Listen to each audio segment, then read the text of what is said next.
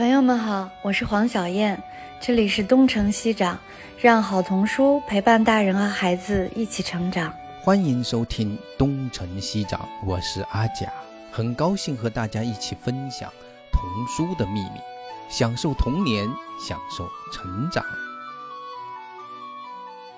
大家好，欢迎来到东城西长。我们今天有就是嘉宾比较多，主要围绕的是他们的一天这本书的创作。呃，我们邀请了作者王瑞博士和插画师恒静，那还有这本书的责编宗阳。宗阳是半路接的这个这个书，对吧？对，大家好，我是奇想国儿童文学组的编辑聂宗阳。然后这个书是我从半道上接的，就是一个我也是第一次参与这种非虚构的原创作品，非虚构也是第一次，然后原创的也是第一次。然后其实我最早刚刚刚刚看到这个项目是在我们那个选题会上，这个项目开始应该是比我入职奇想国更早的。我当时看到的时候，其实我就怎么说就非常狭隘。我第一个想法是能写够一百个中华女性吗？就是在我的印象中，这是一个。女性的名人传记，就是应该是那种特别熟悉的名字，或者说是这些东这这些人，他们可能会有非常多的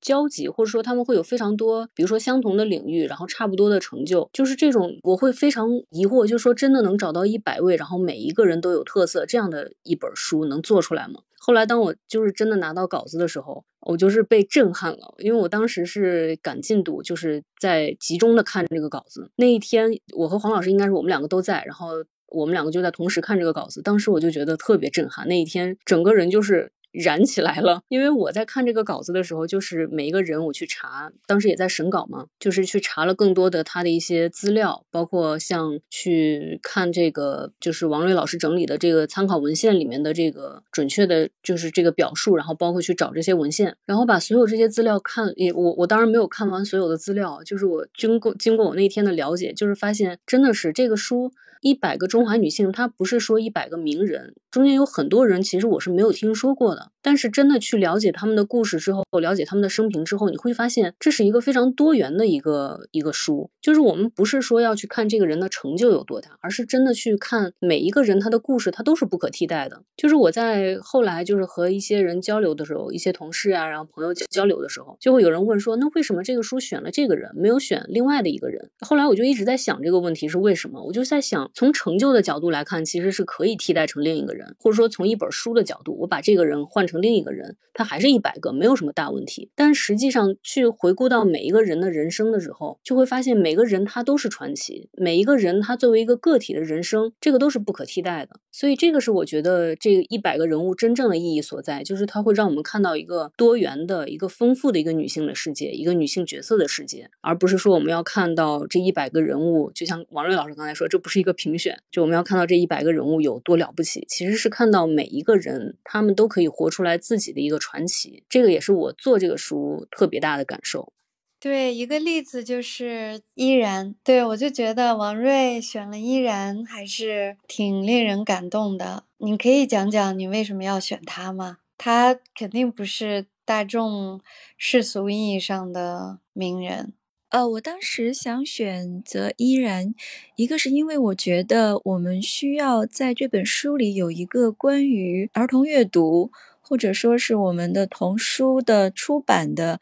我希望他有一位代表，另一方面呢，我觉得依然来做这个代表非常的合适。他对于儿童书的那种热爱非常的纯粹。而且在他身上，我觉得其实特别能够体现，就是我们这本书，呃，我刚才说到的一个是职业的成绩，再一个就是人物的精神和他的品质，就是他身上能特别能够体现他那种坚韧的去克服困难的那种那种精神。所以我觉得选择依然其实是特别符合这本书的这本书的我当时的这种对他的一个定位，对他的构思的。就是不需要这个人物的说家喻户晓的名气去比较这个名气会不会更大，或者是他的成绩会不会更高。但是只要他有一些能够真正的突破自我，能够去绽放自我，达到这个自我的个人的一些成绩的，我觉得其实都是符合我们这本书的他的一个要求的。所以就刚才说的，希望我们。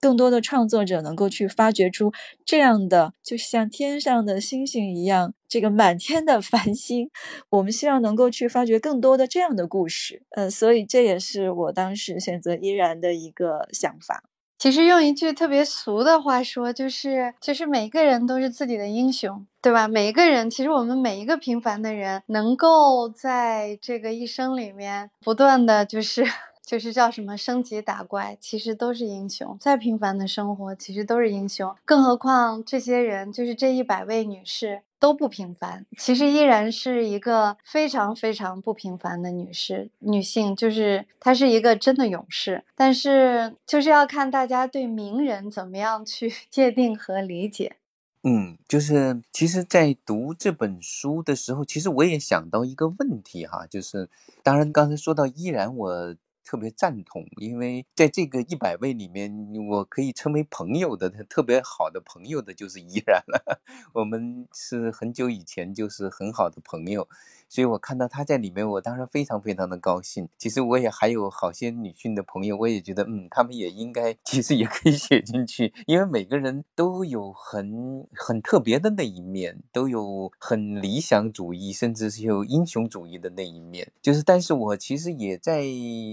在想一个这样的问题，就是有没有可能，比如说我们特别强调某一位他的就是杰出性，就是他的社会上的那种成就啊，尤其是其实这里面列举的这些人物里面。有时候我你会感觉他特别强调他在一个比如说男性在传统上更为主导地位的这样的一个领域里面，他们能够脱颖而出，其实是有一种反差式的这种强调。也是打破那种刻板印象的这样的一面，但是会不会也会有一种压力？就是说，实际上也有一些女性，她也愿意，比如说平凡的生活，愿意成为贤妻良母，愿意成为，就是说，她这点我不知道你们是怎么看这个问题的？就是说，如果我们强调成功的人士之中，他的性别的因素，会不会有这样的一种？这样的一种压力或者一种相对比较消极的一种影响呢？这个我其实蛮好奇的，这这作为一个课题吧，啊，呃，这个其实在写的时候，我也考虑到一些就是这方面的一些一些想法。那其实这本书里有一个人物很特别，就是杨步伟。杨步伟他是那个就是《时代先锋》里面的。嗯，杨步伟她其实是一位女博，那个医学博士，她是一位医学博士，女博士。但是她后来其实用我们的现在的话说，她是回归家庭了。我选择杨步伟是因为我觉得她实在太有趣了，她的人生非常的丰富。她在不同的阶段，她可能会因为一些各种原因去做一个选择，但是她从来都是去。他活得非常的自在，他的整个的状态是非常自在的。包包括他后来说，那个医学博士毕业之后，他并没有去在职业上并没有去从医，但是他是能够去自由的选择自己的生活方式的。他去，比如说他去了这个美国回归家庭，我说回归家庭，但是他去写食谱。然后出了这个中国的食谱这本书，影响非常的大，可以说是我们说传播这个中国的饮食文化。所以其实就好像是我们现在很多的这个女性，她因为各种原因，比如说她回归家庭，然后在家里。这个我们说当全职妈妈或者其他的，但是她可以去写在网上，她可以成为一个，比如说当一个美食博主，其实有点类似于这样，或者是其他的。就是我我觉得，嗯，杨步伟身上就特别能够体现这种，我是能够掌握自己的命运，我去自由的选择自己的生活的方式，我的状态是很自在的。这个我觉得其实是。我选择杨步伟的一个很重要的原因，因为我们每个人在职业选择，包括人生选择当中，都不是一条直线 走下去的。我们可能，比如说大学学的专业，跟你将来从事的职业完全不相干，或者是因为一些原因，就比如说我我在。上学的时候，我在读研究生的时候，当时我在英国那边去，就是接触了尤斯伯恩的他的当时创始人。那么那位老先生他有一句话我印象特别的深，他说就是他为什么会去做童书呢？因为他最早他是做杂志的，做的并不是儿童杂志，他是做杂志的，是因为他的孩子出生之后，然后说，因为他说很多孩子会。就是孩子会影响父母的职业选择，那包括我后来做童书也有也有这方面的原因。所以，其实我们每一个人一生当中的很多的选择都是无法预料的。你可你不知道你的人生之路会走向哪一个方向，但是我们需要做的就是去掌握自己的，就是掌握自己去自由的选择。我觉得这个是杨步伟他的身上所体现出来的。我们并不是说你一定要做出多高的成就或者怎么样，但是你只要去随心的去选择自己的生活方式，我觉得这一点非常的重要。那么还有一点就是我里面选择的一个人物，我非常喜欢。的就是黄道婆。那我前几天也是在跟同学们在这个直播的交流的时候，就大家好像都没有关注到黄道婆。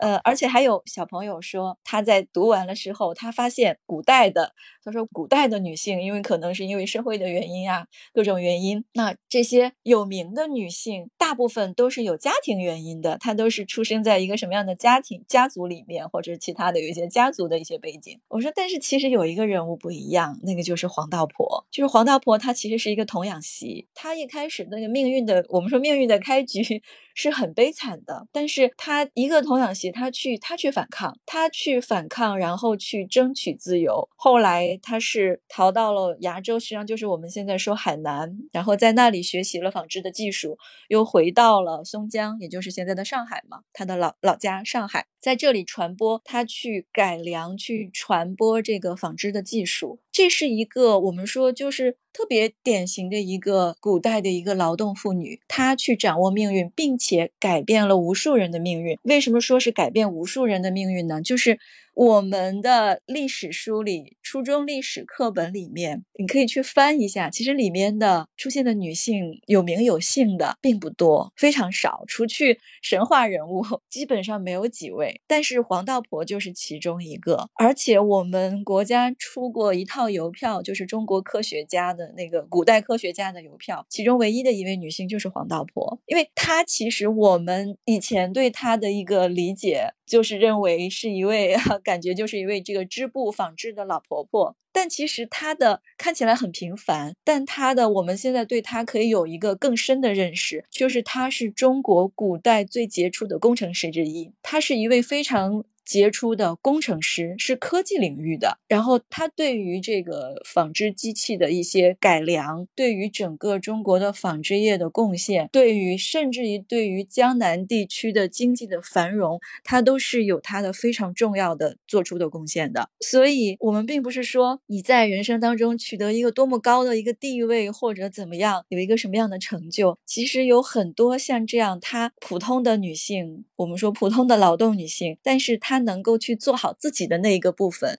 去做好自己的工作，去做好自己自己的目前我我能够掌握到的这个我的领域，我线下的我眼前的我的一些事情。那么做好自己，其实我们说就很符合这本书的这本书的宗旨，就是去成就自我，去突破自我。嗯，这个是我印象最深的两个人物。我接着王瑞刚才的这个说法啊，就是其实松阳刚才也有提到，就说很多人问你为什么选这个人不选那个人，还有好像很多名字大家都不知道，但是可能在我看来，越是那些可能大家以前都不知道的人，嗯，就像我刚才提到的依然，还有就是有一位叫周南的。就是在铿锵玫瑰的这个部分里面，实际上可能就是有一位叫周南的，他是一位医生。可能我我相信，可能没有多少人听见过他。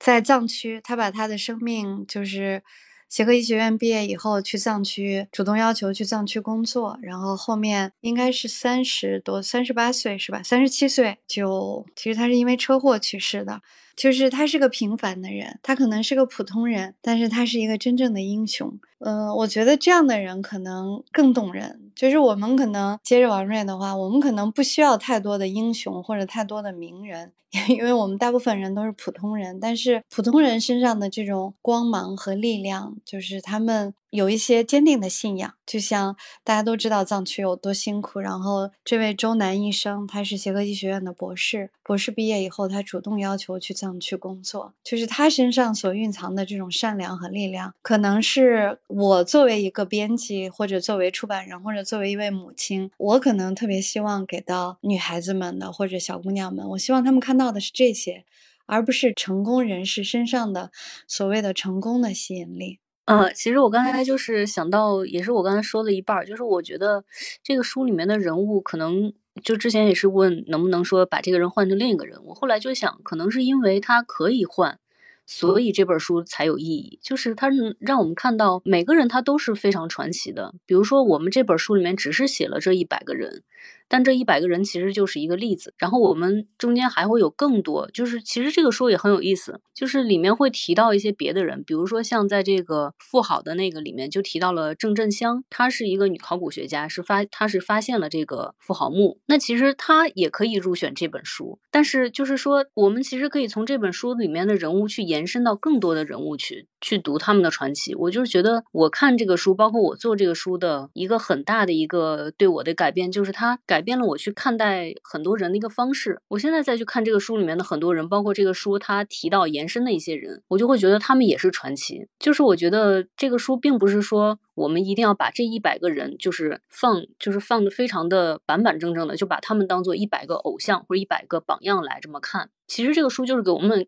给我们看了一种，呃，女孩是可以这样的，就像阿贾老师刚才提那个问题，就是说会不会说这些非常优秀的人会给一些做出一些很平凡的一些选择的人有一些压力？其实我觉得倒不会，因为这个书我觉得可能说这种，呃，我们认知中男性比较多的这种领域，可能会是在科技领域方面，就像最后的这个科技精英这方方面，这这个板块。实际上我在读这个板块的时候，我的感受不是说哇他们好优秀，而是说就是也不是说说他们特别优秀，所以我也应该。学理科并不是这样，我还是觉得我学理科是一个会是一个错误的决定。然后我看到这个方面，我就是在想，原来女孩也可以这样。因为很多时候，因为作为一个女孩成长起来的时候，很多时候就会得到一个一个暗示，就会说很多选择它是有一个性别是一个前提的。比如说，女孩就不太适合学理科，就这是一个最简单的一个我们会经常收到的一个一个印象。但实际上这一块就是这个科技精英这个板块，就让我看到说性别它不是一个前提。虽然说我们可能都会这么都会这么说，但是真正看到这些人物的时候，就觉得哦，原来是真的是。可以的，这个东西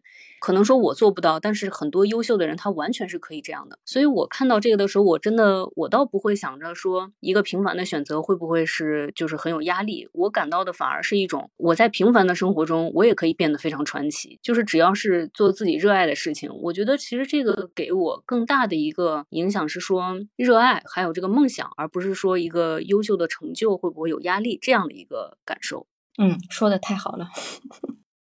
是的，我我觉得就是，其实就是解答了我一个问题。其实这本书读下来，其实更像是一个，还是带有一种就是作者个性的一种选择，或者包括作者个性的一种选材，然后向努力去呈现的一种方向。这个其实蛮有意思的。因为如果真的做成了，比如说，哎，好像那个就是好像一种标准，要是杰出中华杰出女性的那个这个展览，反而就没有那么大的趣味了。实际上有很多，其实有很多人在日常之中也经常会渐渐的会打破我们的一些。关于性别方面的那种印象，比如我在微博上，我我老关注一个叫叫林果儿的一个女孩吧，也差不多快三十了，但是那个女孩特别能干，就是看得我瞠目结舌，就是她经常会去把别人那个就淘汰或者是坏掉的那些机器，然后他就开始搬过来，然后又焊的又接要打磨，然后最后重重组电路，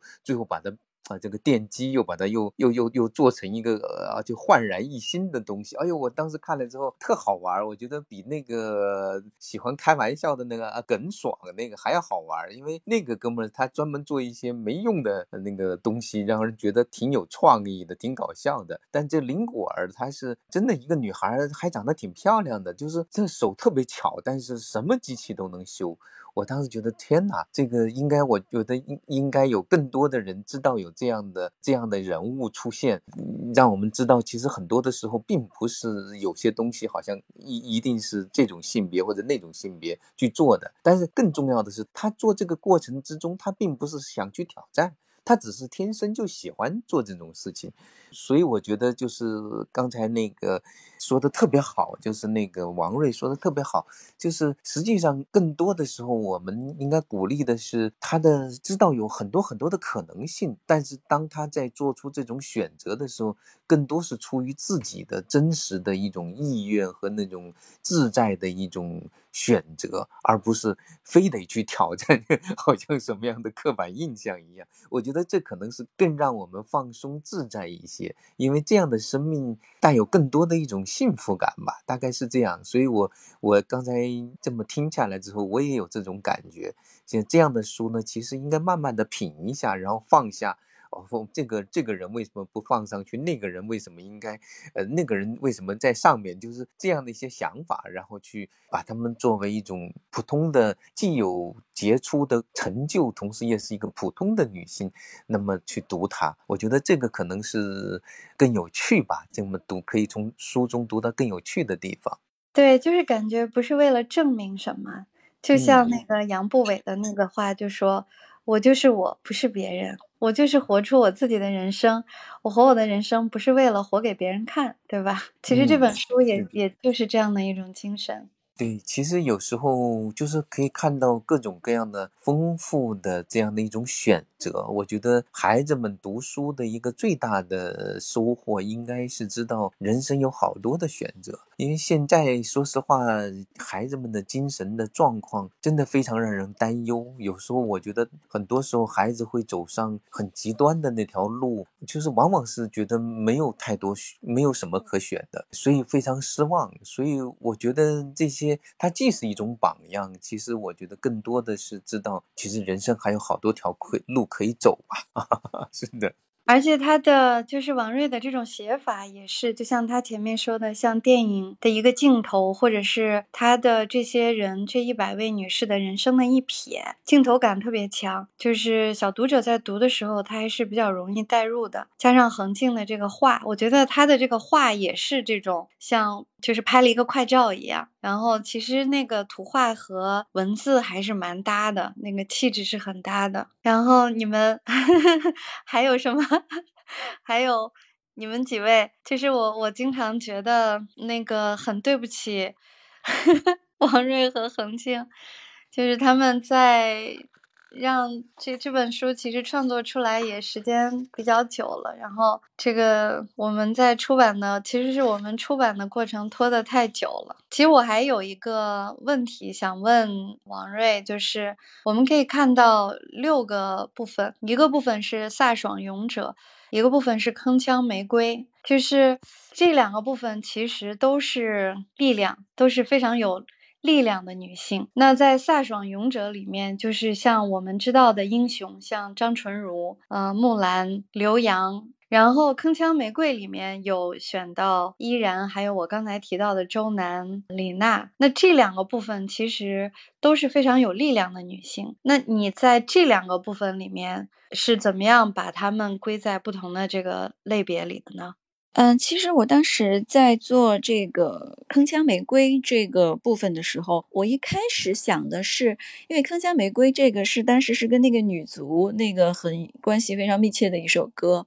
所以，我我一开始的想法其实是想做体育，就是因为有艺术、有科技，然后有什么这个商业政治领袖，所以我在这里其实一开始是想做就是体育人物。但是后来我我写着写着就发现，在这些人物的身上，他并不仅仅是因为他们所所从事的职业，而且因为是因为他们本身体育这个这个项目的一个特点所决定的，就是他们都有一个很很重要的一个。共同点就是坚韧不拔，所以我慢慢的我就想，我想把这个板块给它扩充一下，我希望加入更多有这种坚韧不拔的这个精神的品质的女性，我想把它加入这个板块来。所以其实来对比一下飒爽勇者和铿锵玫瑰这两个板块，铿锵玫瑰这个板块的很多的人物，他可能一生当中并没有那种我们说那种特别高光的时刻，就是比如说。范锦诗，他的他漫长的生涯是在大漠荒漠里面陪伴着这个敦煌石窟，所以其实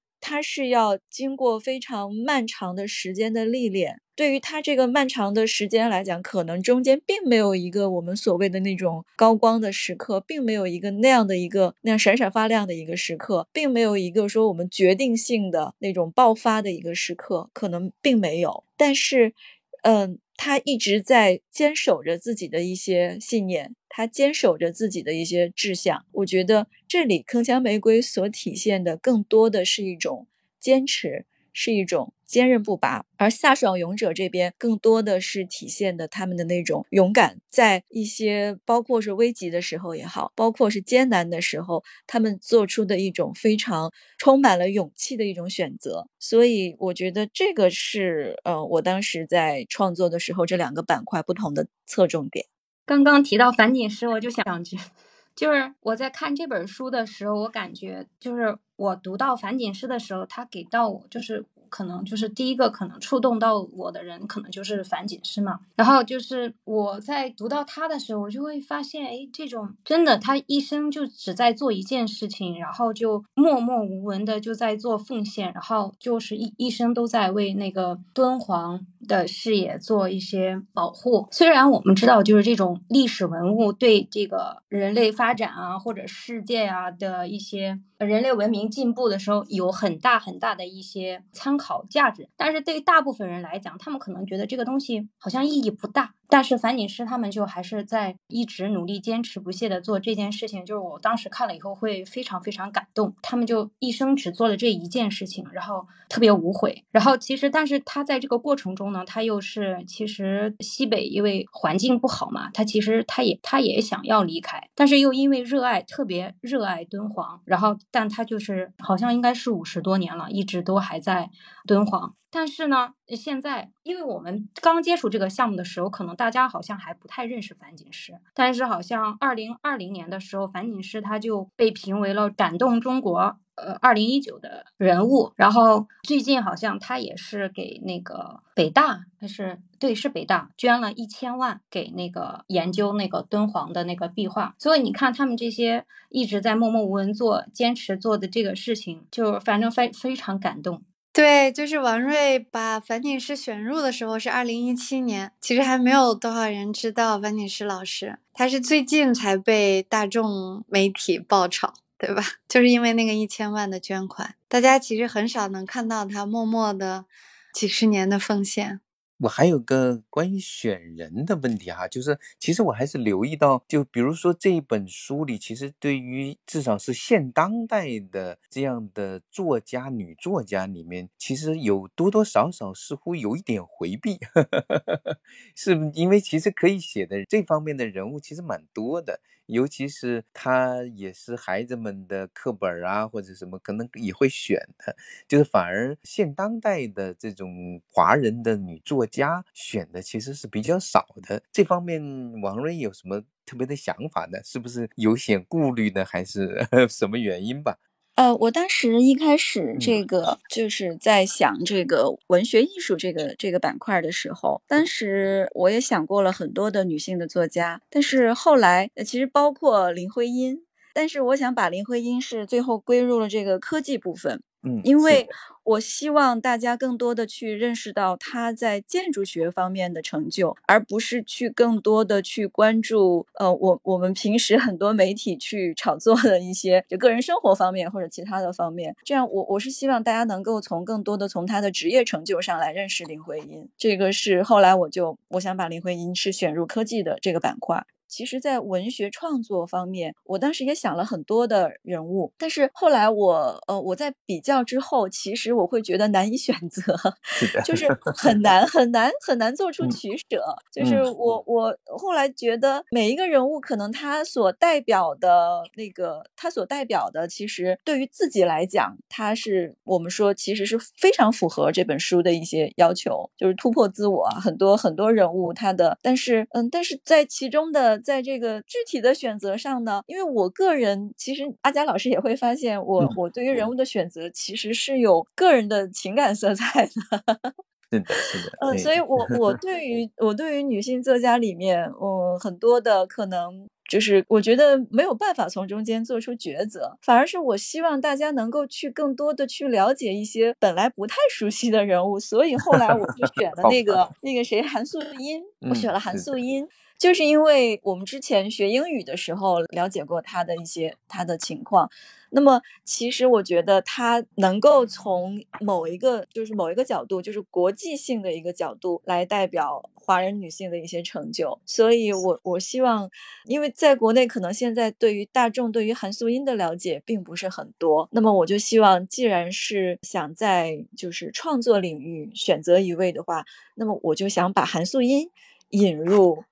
大众的视野能够让大家来了解有这么一个这么一个情况，而且也可能，比如说未来这本书能够去能够去。到其他的国家的话，我也希望韩素英能够成为一个中间的一个一个一个桥梁。那么还有包括后来我我选择叶嘉颖，也是他其实是从他的一些诗词的一些方面，他对于诗词的贡献，包括他的整个的人生的，其实也会有一些坚韧的、坚韧不拔的一些这样一些品质。所以后来我会选择了叶嘉颖，这个是也是也是也是当时其实会在创作的时候也是会有很很艰难。的抉择，对对，这种取舍不容易。对对，所以一旦触碰到了那种新当代，尤其是国内的，其实会可能会有，就会有人会选了他，为什么不选另外一位 这样的一种想法？对我，我因为其实本身我们刚才也谈到了，就是我们本身并不会去比较，但是可能会，比如说读者会有一些比较或者其他的情况，所以我希望。能够让大家把视野放得更宽一些，去关注到更多的人物，这个是我当时的一些考虑。对，所以其实我在跟小燕老师在私下交流的时候，我觉得这本书其实更像是一个课题的结果。就是好像是一个研究的课题，实际上要把它的那种维度结合在一起，它不像是好像根据职业或者根据那个来选出来的，更多的是一种内在的品质，然后他的在社会上的那些贡献，反而是我们选他的其中的一个维度，不是一个最核心的维度。这是我的一个观察哈，这也是一个很好的一个想法，一个思路。是，包括我们后来在做活动的时候，然后还有小朋友提出说，会不会还有续集？哦，嗯，但是我觉得其实按照这个思路的话，我们我们我们完全可以再做一百对，可能永远写不完。但其实我们可以通过不同的形式来呈现，就不一定是这样的形式了。就是比如说，也可能是某个领域的他们的故事，可能肯定也可以结集出来一些。这样的话，相对来说就可能就所谓的公平一些。是，或者也也不一定是这样的，或者是像刚才您说到的，会有一些更详细的，比如说嗯文学类的或者其他的不同的呈现的形式。所以其实这本书，我觉得我们就是相当于是第一声打鸣嘛。我们不要求它完美，但是我希望能够给人启发。对这个，其实我觉得挺好。好的，就是能够这么集中的能够展现。说实话，其中里面有有一些人物，我也是真的是完全没有听说过，就看了这本书才知道的，所以也是一个非常好的启蒙。是的，嗯，就是这其实也是一种价值观，就是说你不能只是就是我们只有名人才配做传，就是那种那种超级成功的人，就是其实像这个里面还有提到的那个为萨斯。因为萨斯过去的那个护士叶欣，全世界第一位因抗击萨斯所牺牲的护士。其实王瑞价值观观的问题，如果你要论名人，其实现在的那些流量明星、那些娱乐界的明星，包括电影明星，其实有很多呀，对吧？要论这些人写一个他们的故事也很容易，但是实际上在这本书里是做了一些选择的，所以我其实也是在读的过程中，慢慢的去理解这样的一种价值观上的一种一种引导或者一种选择吧，这也是一种很内在的一种品质。对，就是说我们，嗯，书是给孩子看，也是给家长看的。就是我们培养一个孩子，或者说我们跟一个孩子一起成长，一个孩子成长，我们跟孩子一起往前走，不是说我相信每一个家长可能都没有想过，我一定要让我这个孩子很成功，我一定要让我这个孩子成为一个名人。但是如果这个孩子就是我们前面一再说的，有热爱，有生命的力量，有坚持，他在很大的程度上过一个比较好的。人生，或者是有幸福感的人生的几率和可能性就更大，对吧？所以这个其实一直是我们比较强调的价值观。那个宗阳和恒静还有什么要说的吗？嗯，恒静。呃，现在讲到这本书的话，那就我其实我在看这本书的时候，就是，也是觉得就是其实它整一本书其实都是。它里面不是一百个人物嘛？但是我觉得这一百个人物又是一个人，就是其实我们看到的是每一个人他身上的品质，比如说有坚韧的、奉献的、自信的，所有的所有的每一个人物身上的这一点好的东西，而我们看到了。然后他们小读者看到这个，或者说我在读这本书的时候，我从他身上看到的是坚韧的力量。那我可能我自己我被触动到，那我想我我也会变得更坚毅。然后有的我是看到他的奉献的力量。那以后可能他也会触动到我，所以说我觉得他这本书其实也可以说，他一本书它就是一个女性的力量，或者是说它是一本力量，也不用单独的去看它里面分成的呃一百位人，就是我是看到这本书的时候看到的一个感觉，感觉这本书是一个整体。对，其实我就接着恒静的话说，就是我看到这个也是感觉到他的给人的这种力量，他可能很少是从某一个人身上来。当然，每每一个人其实某一个就是我们去读这一百个人，每一个人都会带给我们很大的一种震撼。但是实际上拿到这本书整体的时候，它是一种女性群像的一个展现。然后我就在想，他这个其实我就一直在想，这个女性力量它到底是什么？我们经常会说这个词，然后但是你要单独去解释，如果说真是要去问说什么是女性力量，这个怎么解释它都会变得很抽象。但是我拿到这个书的时候，我就觉得这个东西它就是一个相当于是一百个对女性力量它这个词的一个生动的一个注释，一个注解。就从这一百个人身上，我们可以看到，哦，女性可以是像杨丽萍那么美丽、原生态的一种美丽。然后可以是像比如说张纯如那么勇敢，可以是像像这种樊锦诗这么坚毅的，就是可以看到各种各样的女性的形象。其实这个就是一种女性力量，我觉得它就是一种多元。每一个人他有自己的选择，然后都有自己的一种热爱、一种坚持。就这个是让我觉得这个书它最大的一个特点，就是它不是说是一个我们刚才讨论很多，就它不是一个关于名人、关于这种成就，或者说一定要让女孩一定要特别的优秀，或者说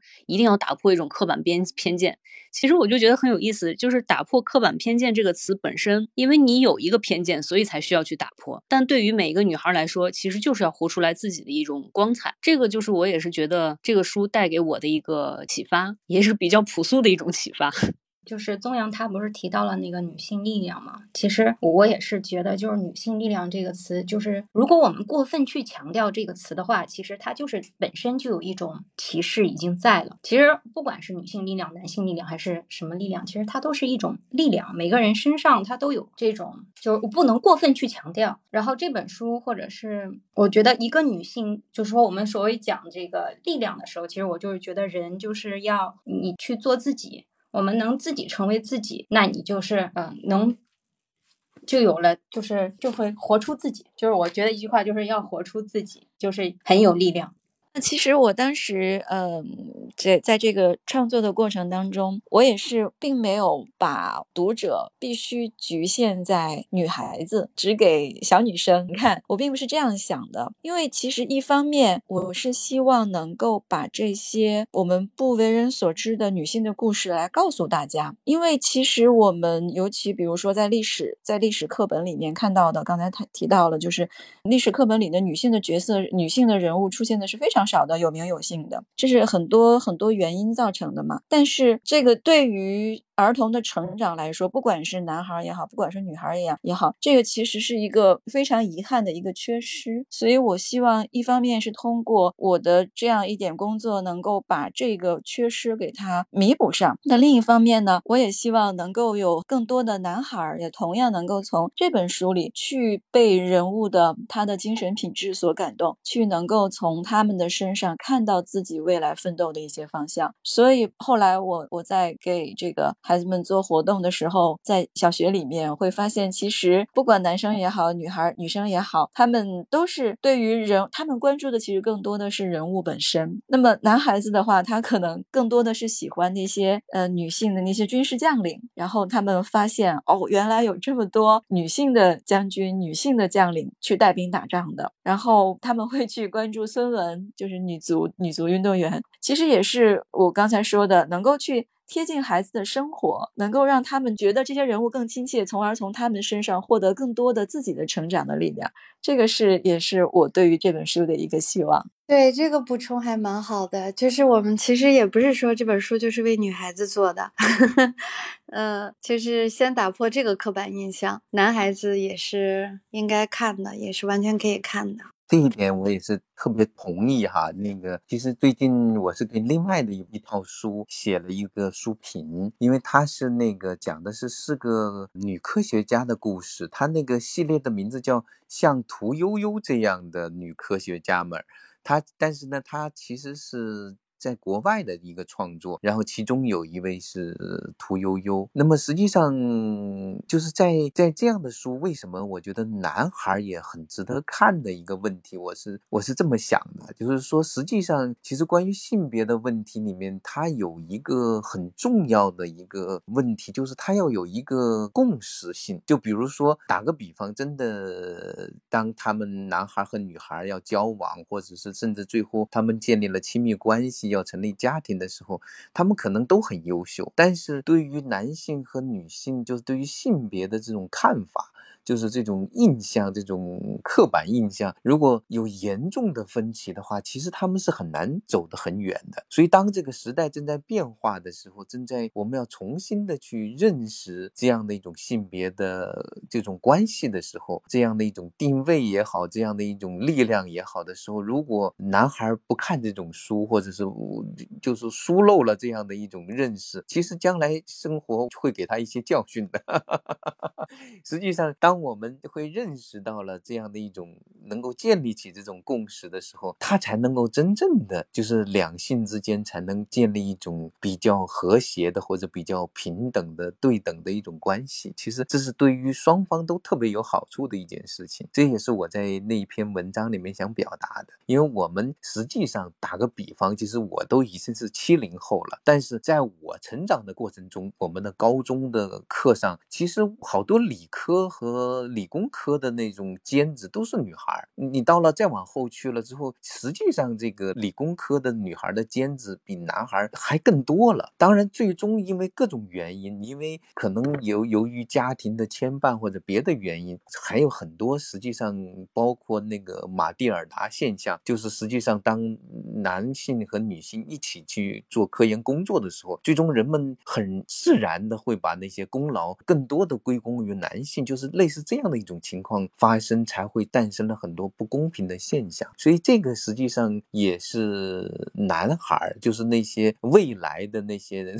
男生们，我觉得要补的一课吧。那这是我觉得不仅仅是要给女孩看的书，也是要给男孩看的书，一个很重要的原因，大概是这样。所以我非常非常同意，它不是一个专门写给女孩看的书。就是阿佳老师，你觉得这个图画整个的风格你喜欢吗？挺好的，就是挺好的，就是它有一种简洁，同时呢又有一种能把这个事情和味道都能讲清。因为非虚构类的插画很重要的一点，它要把事情讲清楚，就是说它是干什么的，它是在哪一行的，它的一个是什么样的类型的，就是这个是一种事实性的部分要讲清楚。但是同时呢，又要能够去去产生那种连接，就是有一定的情感的。连接，你要唤起读者对这样的一个人物的一种喜爱，或者是一种愿意更深入的去认识。这其实是非虚构类的插画中，我觉得特别不容易的一点。因为讲清楚事实，画成那个像博物馆展览的那个和这种能力的人其实挺多，但是要想跟读者在同时建立起一种情感的连接的这种非虚构类插画反而不容易。特别是当你只有一幅画去展现一个。人的整体面貌的时候，你的机会是很少的。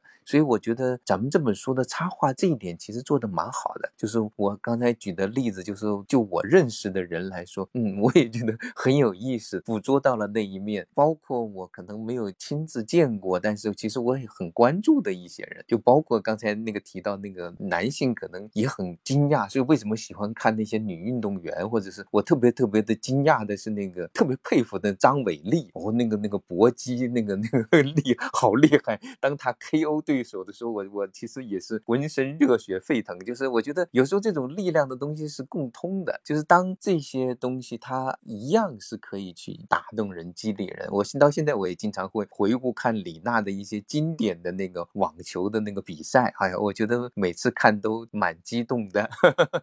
我觉得那个这些方面实是相通的吧。其实我想过，可以就是做一个展览，就嗯是用这个图来做展览，然后通过这个展览来，可以其实让小读者们对任何一个人有兴趣，嗯，他就可以在用这样一个，就像一个您刚才也提到了，就是那个人物长廊一样的，然后嗯让他们去，其实小朋友们，其实如果他读了书，其实可以，就是因为一百位人物也不一定都能记得，对吧？然后把他的抽出来，其实可以玩游戏的。哎，为什么这个人画的一半的脸是带须子的，一半的脸又戴眼镜儿的啊？这个人是谁？为什么要画成这样？类似这个，其实一种回顾是蛮有趣的一件事情。他实际上就在开始回忆，去想想，哎，这个人物的特征是什么？因为画家对这些人物的呈现，其实用了很多的心思。那么我们倒过来只看画，然后猜他是谁，他可能做了些什么事情，然后这样的游戏应该蛮好玩的。对，然后这个书其实对于可能我们从功利的角度来说，从阅读和写作，或者说从比如说语文老师，就那天我们做的那个直播里面，也是让每个孩子就选五位他自己印象最深的这个书里面的人物，然后来介绍为什么喜欢他。其实这也就是就是可以作为一个研究项目，就像您刚才说，这个书像是一个研究项目，然后他可以小朋友可以去根据他阅读以后选出来自己喜欢的人，然后再进一步去研究他，然后也可以比如说进一步写作。还有王瑞的这个写作其实也是非常有特点的，嗯，其实也可以学习，对吧？对，小朋友们其实可以自己写一段关于这个人的故事，其实完全可以跟原作的就没有直接关系，他也可以去做一个速写。其实这本书的文字和画，我都觉得有点像速写，就是一种快速的去把它那种用很简约的这样的这样的一种描绘的手法，然后把它呈现出一个一个强烈的印象，就是那些能够留下深刻印象的那些人物，一定是他这个人物的某一部分跟读者之间建立了某种关联，他有一种内在的认同感。其实这就是这种能够达到目标，就是这样是最好的。不可能你喜欢每一个人，说实话，嗯，人千千万万，但是呃，你肯定会有些人啊，第一眼看上去你就嗯，这个人我蛮认同的，会有的，嗯。对，而且也不用记住所有的人，对就是你对哪一些人、哪一些人动人，哪一些情节打动了你，或者哪一个人物打动了你，你就可以从去做更多的研究，然后去做更多的调查，然后从这儿出发，从这本书出发，其实是出版这本书的目的吧。嗯，对，是的，就是比如要是一个美术老师教了之后就，哎，这中国收集一下中国杰出的女画家有哪些，这就就可以做个专题了。这个孩子们可以去收集一下，或者一起来整理一下，对吧？中国最著名的女诗人有哪些？对中国最著名的女科学家有哪些？或者是你你觉得哪些科学家是你特别特别喜欢的？其实还有好多好多女科学家呢，包括做现在做计算机的、做做 AI 的那些，其实很厉害。所以其实这个领域很宽，可以继续的，甚至可以继续的来做一本这样的书。对，那今天我们的时间嗯也差不多了。那你们几位作者、会者和编辑，你们每个人再说一段话吧，给我们的听众。王瑞开始吧。就像我之前也说过的，就是我希望这本书呢，通过他们的故事，能够让更多的孩子能够去发现自我、寻找自我，写下属于自己的故事。那个，我希望就是大家在看到这本书的时候，能从中汲取到力量，然后还要坚定不移的走自己的路，做自己。希望我的话也给大家带来温暖。那我要说的话，其实我就是在想，这个书，因为它是改变了我看这个身边的人的一个呃方式，包括看每一个人。现在其实我觉得大家都是传奇，就是真的用这种想法去再看自己，包括看所有的人，都会觉得每个人的人生都有不一样的一个精彩。其实我也希望，就说这种不一样，这本书带给我的这种看待人的这种方式，也可以传达给大家，可以发现自己身边的人的一些传奇，并不是说只是看到一。些名人，或者说看到一些了不起的人，他们传奇，其实也可以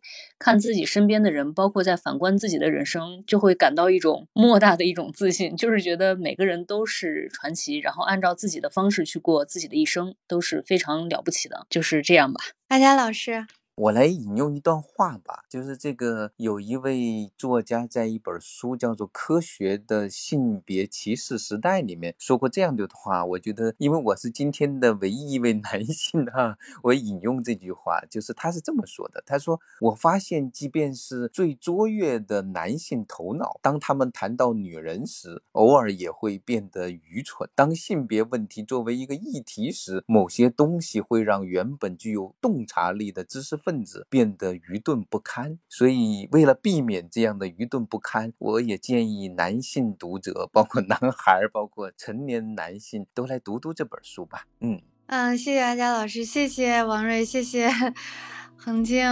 嗯，宗阳，啊，那就我们今天的节目就到这儿吧，谢谢大家。嗯，好的，谢谢啊，嗯嗯，晚安，嗯，好的，拜拜，拜，嗯，拜。